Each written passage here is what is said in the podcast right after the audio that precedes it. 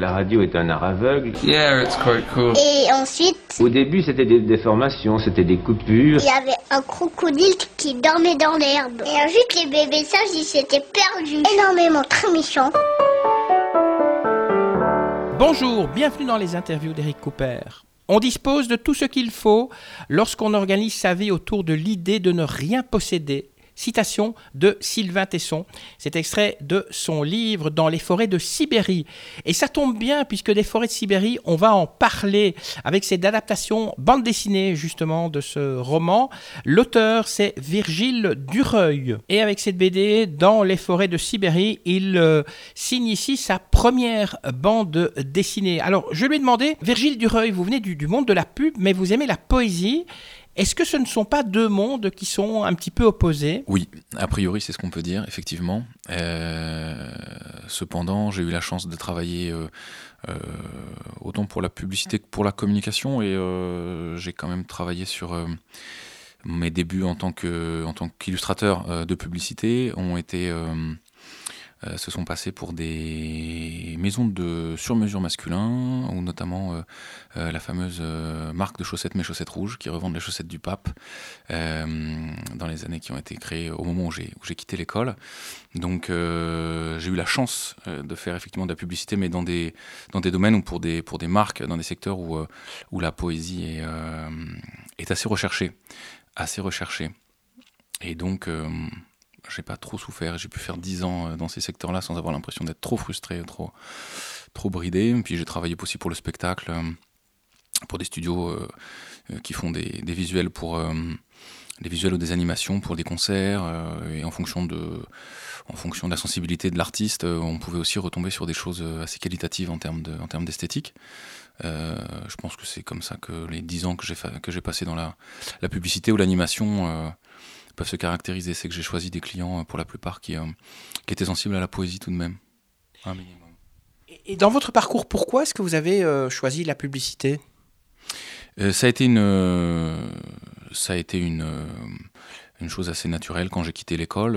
il a fallu trouver du travail et j'ai eu, j'ai eu des propositions par des amis qui ont monté leur boîte, par des, des, par des connaissances, euh, des personnes qui avaient ensuite entendu parler de mon travail, euh, à la recherche d'illustrateurs, euh, notamment pour le, pour le sur-mesure masculin. Voilà, dans les années 2010, euh, il y avait un- une volonté de revenir aux, anciens catalogues, comme ceux du, du Bon Marché dans les années 40. Il y avait des, il y avait des, il y avait des illustrations, parce que la photographie n'était pas aussi, aussi, aussi diffusée, et diffusable.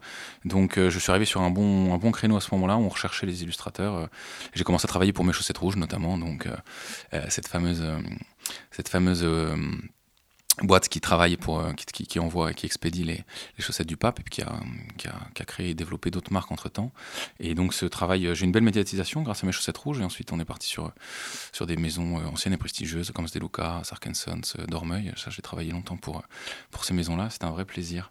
Et ça s'est fait naturellement, ça s'est fait naturellement. Et la bande dessinée c'est un rêve d'enfant, mais quand il faut se, quand il faut se nourrir à Paris, se loger à Paris, on est un peu obligé de, de réfléchir. et, et vous avez dit adieu vraiment au monde de la pub avec cette première bande dessinée ou bien c'est une parenthèse? J'espère. Euh, J'ai dit adieu. Euh, Est-ce que je reviendrai la queue entre les jambes dans quelques années pour euh, renégocier quelques contrats? C'est possible, mais non. L'idée, c'est de l'idée, c'est de décrocher complètement. J'en ai fait 10 ans. Ça m'a, ça m'a bien plu. J'avais envie de quitter le métier sans être, sans, voilà, sans avoir eu le temps d'être, d'en être frustré, d'en être, d'en être blasé. Et euh, j'attendais la bonne opportunité, par ailleurs, pour entrer dans le, dans le, monde de la bande dessinée. Euh, j'attendais que, voilà, que la, bonne occasion se fasse, que la bonne coopération se fasse. Euh, ça faisait longtemps que je voulais adapter du roman. Je me suis rendu compte que j'étais encore un peu trop jeune pour faire de la, la scénarisation, enfin en tout cas trop jeune dans ma tête. Et, et donc voilà, le, le jour où l'occasion s'est présentée, cette collaboration avec Sylvain Tesson s'est présentée, donc je me suis précipité. Et, et j'espère rester dans la bande dessinée. Il y a d'autres projets à venir. On est en train de parler de la suite avec Sylvain. Et, euh, vous dites, vous dites que vous étiez trop jeune pour de la scénarisation. Ça veut dire qu'un scénariste doit, doit avoir de la bouteille? Euh, je pense qu'un scénariste, euh, en, en fonction de ce que l'on veut raconter, je pense que, je pense que le- la part du vécu est toujours euh, assez importante. Euh, j'ai plutôt le goût pour, pour des choses historiques ou pour des choses, des choses l'univers de Sylvain Tesson, c'est un univers qui est assez profond, qui est assez intellectuel. Euh, je me, je me, je me considère pas comme ayant pour l'instant, en tout cas, l'expérience de vie, le vécu, ou la capacité intellectuelle, les connaissances philosophiques ou des auteurs comme Sylvain Tesson pour, euh, pour créer mes propres histoires. Euh, je pense que ça vaut le coup quand une BD vaut le coup quand, voilà, quand on apporte vraiment quelque chose dans l'histoire. Et je me, pour l'instant, je me sens trop jeune, en tout cas dans, dans, ma tête, mais ça va changer, ça va changer. Entre, entre temps, je, on a, j'ai vécu, j'ai vécu des choses, une belle expérience professionnelle. Euh, je suis devenu père de famille. Il y a des choses qui m'ont, qui m'ont formé et qui me. Je viendrai sûrement au scénario, mais plus tard. Pour le moment, c'est, euh, pour le moment, je laisse ça à ceux qui sont meilleurs que moi. Je me concentre sur le dessin. Est-ce qu'une aventure euh, comme celle qui a été vécue par Sylvain Tesson vous tente? Vous parlez de d'expérience. Vous pourriez faire comme lui, partir comme ça en Sibérie?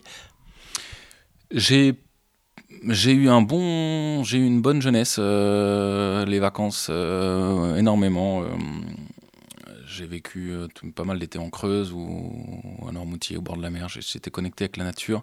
Je fais beaucoup de scoutisme aussi, ça m'a beaucoup formé. quelques voyages. Pour les plus exotiques, au Cambodge notamment, sur les traces de mon cousin Thomas Guasque, dans les temples d'Angkor. On avait passé un mois dans un orphelinat avec des amis, ça c'était un truc assez formateur aussi. Euh, je suis plutôt tout de même, par rapport à Sylvain Tesson, aujourd'hui en tout cas, euh, à l'opposé. C'est pour ça peut-être que ça se passe bien. C'est que, c'est que nous sommes à l'opposé aujourd'hui. Je suis beaucoup moins bourlingueur que lui. J'ai dû faire euh, peut-être une quinzaine maximum de pays étrangers sur très peu de temps.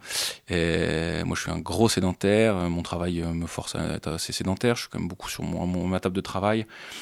Euh, j'ai une femme, j'ai quatre enfants. Sylvain Tesson est célibataire et très heureux de l'être. Euh, il a une certaine liberté. Euh, et je suis amoureux de la Normandie où je réside, là où Sylvain a toujours besoin de découvrir.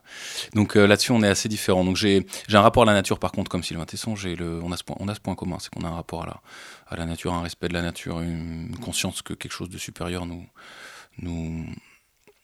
nous chapeaute euh, une force invisible. Euh, ça, c'est notre, notre point commun. Et puis, après, par contre, j'aime l'aventure. J'ai lu des bandes dessinées d'aventure toute ma vie. Je regarde des films d'aventure. Ça, j'ai le goût pour l'aventure en tant que spectateur, ça, c'est sûr. Et comment s'est passé, comment s'est passée cette, cette rencontre entre, entre Sylvain et vous? Alors, ça s'est passé. L'opportunité s'est, présentée parce que euh, j'étais donc dans une période de ma vie où je me, disais que, j'avais fait le tour de mon métier, j'avais envie de, voilà, peut-être une crise de la trentaine, j'ai préféré la, vivre de cette manière, changeant, légèrement de secteur d'activité. Euh, ça faisait longtemps que je voulais faire de la bande dessinée, ça faisait longtemps que j'attendais la bonne, opportunité. J'avais eu des pistes, il y avait eu des projets qui s'étaient montés, qui n'avaient pas abouti, tout ça, ça fait partie aussi de la formation, de, de l'expérience qu'on acquiert. Et euh, je m'étais dit, voilà, j'ai 30 ans passés, il va falloir que je m'y mette, sinon j'en ferai jamais de la bande dessinée. Et euh, j'avais lu pas mal de bandes dessinées adaptées de romans. Je trouvais que c'était pas mal de reprendre une trame. Ça permet de travailler avec un scénario sans avoir forcément un scénariste, parce que je suis plutôt assez solitaire dans mon, dans mon process de travail. Donc ça me, ça me plaisait bien d'avoir une belle histoire bien construite en, ayant la possibilité voilà, de choisir la manière dont ça allait être adapté. Et, euh, et vu, que, et vu que je, je, considérais les romans de Sylvain comme particulièrement certains romans de Sylvain, en tout cas particulièrement propres à être adaptés. J'ai euh, contacté mon cousin Thomas Guasque, qui euh, euh, est photographe, travaille depuis une vingtaine d'années avec Sylvain Tesson. Il est son, son capitaine ad hoc. Et Sylvain Tesson est Tintin, bien sûr. Et ils ont fait pas mal de voyages, notamment dans ce fameux ces fameuses forêts de Sibérie où Thomas a été le voir deux fois pour prendre des photos. Donc Thomas est photographe et Sylvain écrit. Ils ont fait des livres ensemble et je savais que c'était une bonne porte d'entrée. Donc j'ai proposé, euh, j'ai présenté mes, mes, planches préparatoires à, mon cousin qui a, qui a, aussi du goût, qui a fait les arts déco, qui m'a et puis qui est photographe tout simplement. Et donc qui m'a qui m'a voilà qui qui mis en relation avec Tesson en me disant voilà je pense que c'est un, un travail qui mérite d'être vu par Tesson, ça peut lui plaire. Et Sylvain nous a accueillis chez lui bah, il y a un an maintenant, euh, toujours aussi simplement avec, euh, avec cette, euh, cette attention des, de, ces, de ces hôtes qui le caractérisent. et il a regardé avec attention ce que je lui présentais, il a écouté avec attention ce que je lui proposais, et il a accepté, il a accepté tout de suite. Il a accepté tout de suite, et puis il a proposé de me mettre en relation avec Casterman. Donc on a été chez Casterman, on a été chez Casterman la semaine suivante. C'était, c'était parti, le projet a décollé, et on a eu six mois pour faire la bande dessinée pour des, pour des raisons d'agenda, d'agenda, d'agenda de publication et de sortie. Donc ça a été une, course folle et j'ai fait mes. Ce qui était étonnant, c'est que j'ai fait les six mois. Le, on a signé le contrat, c'est parti en début février. Donc je me suis mis à ma table de travail en février. donc j'ai commencé à travailler le chapitre février en février. J'ai terminé le 27 juillet, le jour où Sylvain Tesson euh, quitte la Sibérie, dans son roman en tout cas. Donc j'ai fait six mois en ermitage, dans mon grenier, à ma table de travail, coupé de mes enfants, mes amis et du soleil. Euh, voilà, mon ermitage à moi, sur les six mois exactement, qui correspondait aux six mois qu'a passé euh, dix ans plus tôt Sylvain en Sibérie. Et c'est comme ça que l'aventure est partie. Vous avez été totalement libre d'adapter en bande dessinée son roman, ou bien il y a eu quand même certaines contraintes? Euh, j'ai une totale liberté. Euh, Sylvain Tesson m'a fait entièrement confiance. C'est ce qu'il m'a dit la, fois où on a décidé que le projet euh, se, lancerait. Il m'a dit que j'étais le dessinateur, que c'était donc moi qui avais l'idée des images que j'avais envie de mettre en place et que, le travail serait en tout cas différent, si ce n'est moins bon, que si il mettait son grain de sel dedans, qu'il donnait son avis. Les planches que je lui avais montrées en en préparation du projet pour lui, pour lui, pour lui soumettre l'idée. Euh, il m'a dit ça, j'aurais jamais choisi ce passage-là, et maintenant que je le vois en dessin, avec les dialogues, euh, je me rends compte que oui, c'était, une chouette idée. Donc il m'a dit, moi je serais incapable de faire ce travail-là. Je pense qu'il est assez débordé, qu'il n'avait pas non plus envie de se mettre beaucoup de, se rajouter du, à l'improviste du travail sur les épaules. Et, euh, il m'a fait confiance. Et là, il a tout, on a tout, on a, je lui ai tout soumis régulièrement, les refs, les les ancrages, les mises en couleur, euh, tout a été, euh, il, a, souhaité, et j'en étais très heureux d'ailleurs, tout vérifier, tout regarder, tout suivre avec moi. Il m'a fait des, remarques, des, suggestions, des corrections, notamment sur la couverture. Il s'est beaucoup impliqué sur la couverture. Et, euh, quant à Gaëtan, mon, éditeur chez Casterman, pareil, il a été, il a été là assez précieusement pour me, pour me, pour me guider sur mon premier livre. Euh, et pareil, il m'a beaucoup, de suggestions assez, euh, assez bien vues, puisque, puisque c'est son métier. Et à part ça, euh, à part des suggestions, des orientations, maintenant j'ai été, été tout à fait libre. J'ai travaillé seul, seul, dans mon, seul dans mon grenier, dans, mon, dans mon grenier qui me sert de bureau. Et, et j'étais, j'étais très content d'avoir cette liberté puisque ça me, bah, ça me changeait de la, ça me changeait de la publicité. C'était une des raisons pour lesquelles, voilà, les, les, visuels de communication on est toujours, c'est une commande, on est toujours, on est toujours soumis à des règles de, de, couleur, à des règles de, politique, de la boîte, quoi. Donc euh, c'est vrai que c'est euh, le client est roi, et, euh, et là c'était ça, c'était agréable. Vous parlez de RUF, c'est un terme technique. Pouvez expliquer ce que c'est? Le ref, c'est le, le brouillon. C'est le, ouais, ouais, le brouillon. C'est un terme anglais qui vient de la publicité. Ça, effectivement, Gaëtan m'a beaucoup appris euh, concernant le milieu de l'édition. Euh, je lui ai appris quelques termes qui l'ont fait rire à propos de, de, la publicité, le langage publicitaire, et puis ou alors, le, même le langage de l'animation, puisque j'ai fait un peu j'ai une formation d'animateur 2D. Donc, effectivement, il y a quelques des termes comme la réhute, par exemple, quand on a des images qui, sautent sur un plan, on peut peut-être les réutiliser. Donc, ça, ça l'a beaucoup amusé de savoir qu'on pouvait réutiliser des dessins. Et puis, et puis le ref, ça veut dire ça veut dire euh, brouillon en anglais. Donc c'est voilà, c'est tout, le, tout le storyboard en fait. Hein. Euh, storyboard, euh, tout le storyboard a été, a été, validé parce que voilà, je voulais avancer chaque étape avec la, validation de, de Tesson et puis de, de mon éditeur chez Casterman, c'était important. Quand vous avez dessiné cette première bande dessinée, vous aviez un public précis en tête? Ou bien vous vous êtes dit, voilà, cette bande dessinée peut être lisible, je dirais, par un public de 7 à 77 ans? On avait un, public, je crois que le, pari, on va dire, commercial du livre, c'est qu'effectivement, on bénéficie d'une très grande audience avec les lecteurs de Sylvain Tesson, qui est un auteur euh, qui est très reconnu. Euh, mais l'idée, effectivement, j'avais euh, l'ambition, j'avais l'ambition de rendre ce livre peut-être accessible à, beaucoup plus beaucoup plus jeune, un public beaucoup plus jeune. Je pense que dans les forêts de Sibérie, c'est un livre assez assez intellectuel. Je pense qu'il faut, voilà, faut avoir au moins, je m'avancerai peut-être à dire, mais qu'une bonne quinzaine d'années pour euh, vraiment comprendre tout, même s'il y a plusieurs, à mon avis, niveaux et degrés de lecture en fonction de l'âge qu'on a. Euh, par contre, effectivement, ça c'est une bande dessinée qui peut se lire à partir de 10 ans. Il euh, n'y a, a, pas grand chose qui peut, peut heurter, la morale, donc on peut même, on peut même descendre en dessous de 10 ans. Après, il faut, que ça, faut que ça fascine, ça reste, ça reste quelque chose quand même d'assez littéraire. Euh, mais l'idée, l'idée, c'est de, l'idée, c'est d'ouvrir un peu, de faire connaître peut-être Sylvain Tesson à, un public essentiellement bédéphile, euh, mais surtout, oui, d'ouvrir à plus jeunes, d'ouvrir à plus jeunes euh, des textes de Tesson qui peuvent paraître, euh, qui peuvent leur paraître un, auteur, un auteur pas très intéressant quand, ouais, quand on a 15 ans. Quand on a 15 ans, or, le le message de Tesson s'adresse aux jeunes générations. ce sont des leçons de vie sur, sur, son, rapport au téléphone portable, sur son rapport à la société. C'est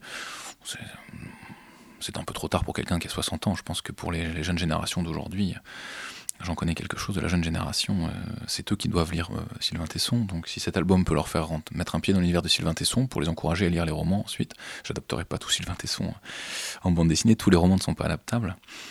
Euh, j'espère continuer sur quelques romans, mais il y en a qui sont, il y en a qui s'y prêteront pas. Donc voilà, si si un public plus jeune ou moins littéraire peut se tourner vers Sylvain Tesson par, par, mon, par le biais de, de, ce, livre, ça ce serait, ce serait chouette.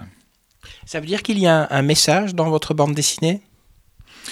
Euh, oui, on peut dire qu'il y a un message. Euh, simplement, c'est le message de, c'est le message de Sylvain Tesson dans son livre hein, que je que je ne fais que que rendre euh, rendre audible d'une manière différente.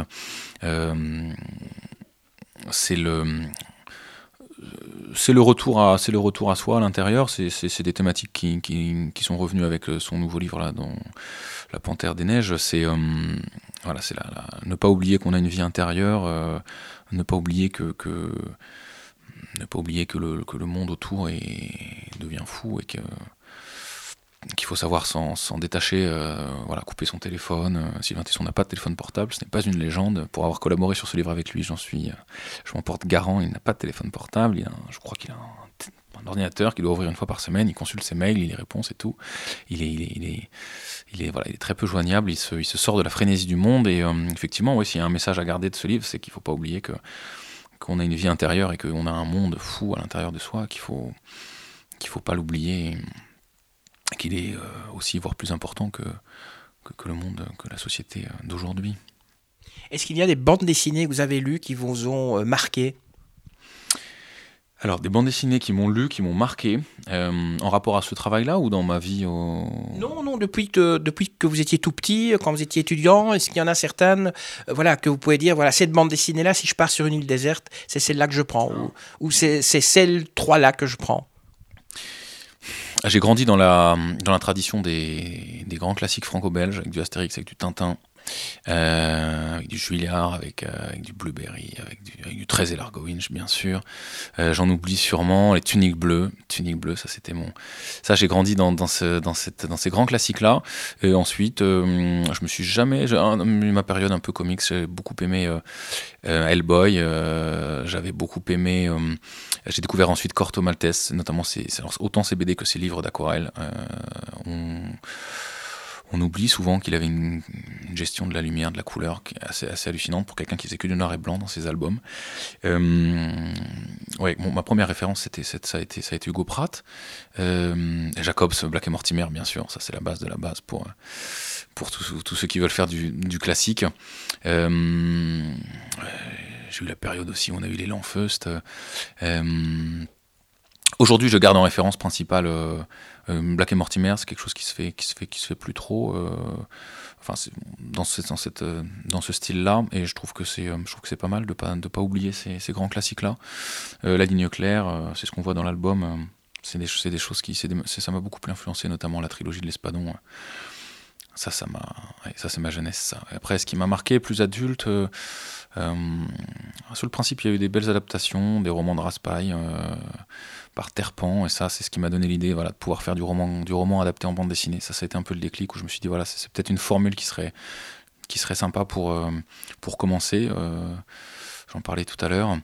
Et ensuite, euh, ensuite j'oublie toujours, mais ah, j'aime bien Bibès en ce moment. Bastien Bibès, ça, c'est une façon de révolutionner la bande dessinée. C'est, je sais pas si le style se, se démocratisera, je pense pas. Je pense que ça, c'est né avec lui, ça mourra avec lui, mais il, a il a un il a, amené une, euh, tout est tout tout est remis en cause. Euh, tout est remis en cause avec ce style Bibès. Ça, ça, force à réfléchir. Ça, je, moi, je serais incapable euh, de partir dans un style comme ça, mais il a dans Empire notamment, il y avait une dynamique. il avait fait ça avec Merwen, mais dans Empire, pour l'Empire, ça, ça m'avait. Je m'étais dit qu'on voilà, n'avait pas encore tout, tout, tout découvert dans la bande dessinée. Euh, si on n'est pas loin d'avoir tout fait, mais voilà, il y a encore des, il y a encore des, auteurs qui osent des choses. Ça plaît pas à tout le monde, Bibès, je crois, mais en tout cas, moi, ça m'a, ça m'a plu. Mais voilà, après, j'aime autant Bibès que, autant de plaisir avec Bibès qu'avec Black et Mortimer, qu'avec, euh, Blueberry, ça m'a beaucoup marqué aussi. Mais je suis très classique. Je suis très classique à tout niveau dans ma vie. Donc, globalement, je crois que ceux qui me connaissent le savent. donc, donc j'aurais plutôt un style, si je puis me permettre, à la Jacobs qu'à la, la Bibès. Mais, mais, je suis curieux de tout. Est-ce qu'il y a un aspect de votre travail de dessinateur que vous appréciez moins? Un aspect du travail de dessinateur que j'apprécie moins? Euh, Je pense... Euh, je, pense que non, parce que ce que souvent euh, mes amis, mes confrères peuvent regretter, c'est d'être assez isolé, assez solitaire, dans un métier assez solitaire. Travailler en équipe s'arrête vite, en collectif. on peut être en collectif ou, trouver des, open space, on peut travailler ensemble, des cowork, mais je, suis un, très très très gros solitaire. Donc ce, euh, qui revient souvent euh, du côté solitaire du, métier, moi ça me plaît beaucoup. Je pense en partie pour ça que je suis parti vers cette, vers cette branche-là. J'ai toujours travaillé tout seul, même dans la publicité. J'ai jamais travaillé en agence, j'ai toujours été autonome. J'ai toujours été en freelance à mon compte. Euh, ah, ce qui me manque, c'est que c'est vrai que j'avais fait, j'avais une formation d'animateur 2D, donc ça, euh, longtemps, je me suis dit que j'avais rêvé pouvoir mais ça viendra peut-être, mais travailler sur des, le rapport à la musique. Euh, je trouve que dans les films, l'image est portée par, le, par, le, par la musique. Euh, voilà, on peut rester, pourrait passer des soirées entières à écouter des bandes originales de films qui nous ont marqués. Euh, c'est vrai que c'est vrai que cette, je ne suis pas du tout musicien, mais euh, de pouvoir allier euh, sur une prod, une prod en 2D par exemple, mon histoire, mon dessin à de la musique, ça, ou mettre en musique, ça ce serait chouette. Ça ce serait chouette quand on travaille dans, j'ai travaillé longtemps avec un, studio de production qui, travaille pour le spectacle, le concert. Là, quand on fait des animations en rythme avec des chansons des chansons entraînantes, c'est vrai que c'est un côté magique d'allier le dessin et la musique. C'est vrai que ça, c'est un regret, c'est que le dessin, je ne peux pas, euh, pour le moment en tout cas, euh, voilà, un livre traditionnel, je tourne les pages, je ne peux pas choisir la musique que le lecteur va entendre, alors que j'aurais aimé mettre quelques notes de musique d'un instrument sur certaines parties des pages du, livre, euh, dans les forêts de Sibérie par exemple. Ça, j'aurais aimé. C'est quelque chose que j'aurais aimé, mais je, voilà, les frontières du dessin s'arrêtent au papier. Un jeune. C'est très beau, c'est très beau ce que je viens de dire. un jeune dessinateur qui vient vous trouver, euh, est-ce que vous auriez des conseils à lui donner ou bien vous lui dites non, trouve-toi un vrai métier? Je fais d'abord je fais d'abord la je fais d'abord ma propre analyse du, on va dire du talent de, la, jeune personne. Euh, j'ai souvent des parents euh, qui viennent me, des gens de mon entourage qui peuvent venir me dire voilà il aime beaucoup le dessin, ça l'intéresse. Je, ne m'arrête là, je ne me pose pas de questions aux parents, euh, on n'est jamais objectif quand on parle de ses enfants, donc j'ai l'occasion, je trouve l'occasion de discuter avec le jeune homme, de, lui demander ce qu'il fait, etc., ou la jeune fille. Et, euh, voilà, je regarde, est-ce qu'il y a vraiment un talent? Est-ce qu'il y a vraiment quelque chose? Est-ce que c'est un enfant qui cherche une voie, cherche une... S'il y a quelque chose, je peux l'orienter, je l'orienterai sur des études de graphisme. Moi j'ai commencé par là, les études de graphisme, j'ai pas poursuivi, mais c'est un moyen d'exprimer une créativité sans être forcément très bon dessineux. Si je voilà, si je sens rien, par contre, là, tout de suite, je dis non, non, euh, réfléchis, prends ton temps, passe ton bac, etc. Ça, je fais un peu le conseil du père de famille. Ensuite, si je vois un talent, euh, si je vois un talent, j'encourage les parents. Ouais, ça m'est arrivé une fois pour l'instant. Il y a une jeune fille qui est, très talentueuse, qui je pense dessine mieux que moi, dessine mieux que moi au même âge.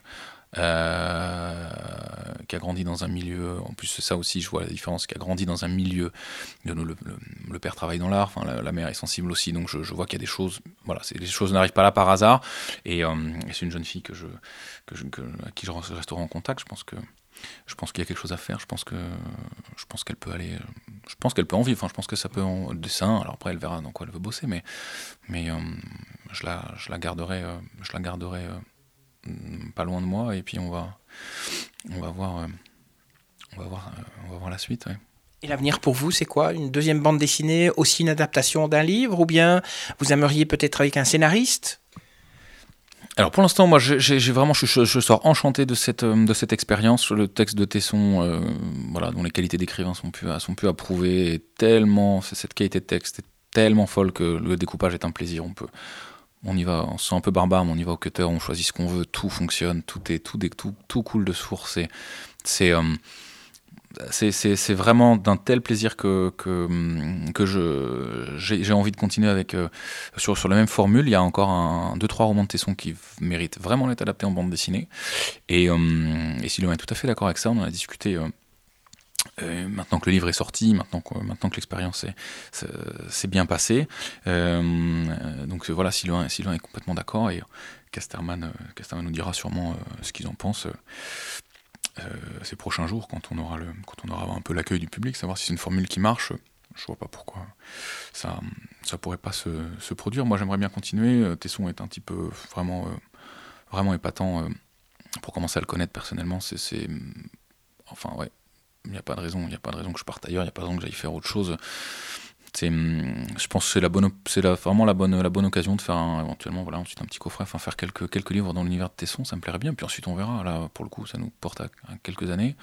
Euh, faire mes scénarios moi-même, pourquoi pas un jour. Euh, je connais, je connais des scénaristes avec qui j'avais commencé des collaborations. Pareil, j'aimerais beaucoup travailler avec eux maintenant que maintenant que j'ai le pied dans le métier, j'ai vraiment la tête à ça. J'ai vraiment, je me suis dit, voilà, j'ai dit au revoir à mes clients, donc, euh, à la plupart de mes clients, donc je suis, je suis, euh, je suis ouvert à, tout un tas de, possibilités. Mais j'avoue que le, voilà, faire mon scénario moi-même, je le ferai sûrement un jour, mais je me rends compte que je vais encore attendre de vivre encore un peu, avoir quelques enfants de plus, voilà, pour quelques leçons de vie en plus, et puis après je m'y, après je m'y mettrai un jour. Non, non, mais là, là, c'est très agréable d'être porté par le texte de Tesson. C'est tellement chouette que j'ai vraiment très envie d'en refaire encore un, ou deux albums. Et puis euh, voilà, si Casterman est, est, partant, bien sûr, mais ça pourrait être une belle aventure, euh, belle aventure. Merci à vous, Virgile Dureuil, d'avoir répondu à mes questions. Je rappelle donc le titre de votre première bande dessinée Dans les forêts de Sibérie, paru chez Casterman. Alors avant de vous lâcher, vous les auditeurs, j'ai toujours deux, trois petites choses à vous demander. Si vous avez aimé cette interview, n'hésitez pas à la partager et à dire à vos amis de l'écouter. Partagez-la hein, sur les réseaux sociaux, sur Twitter, Facebook, LinkedIn, SoundCloud, c'est tous les autres que vous connaissez sûrement mieux que moi. Abonnez-vous aussi au podcast, comme ça euh, vous serez au courant avant tout le monde de la publication de la prochaine interview d'Eric euh, Cooper. Laissez-nous aussi un petit commentaire sympa, sachez que ça me fait toujours très plaisir. Sur ce, je vous laisse. Que la force soit avec vous. Et puis, à très bientôt. Ça y est, c'est fini.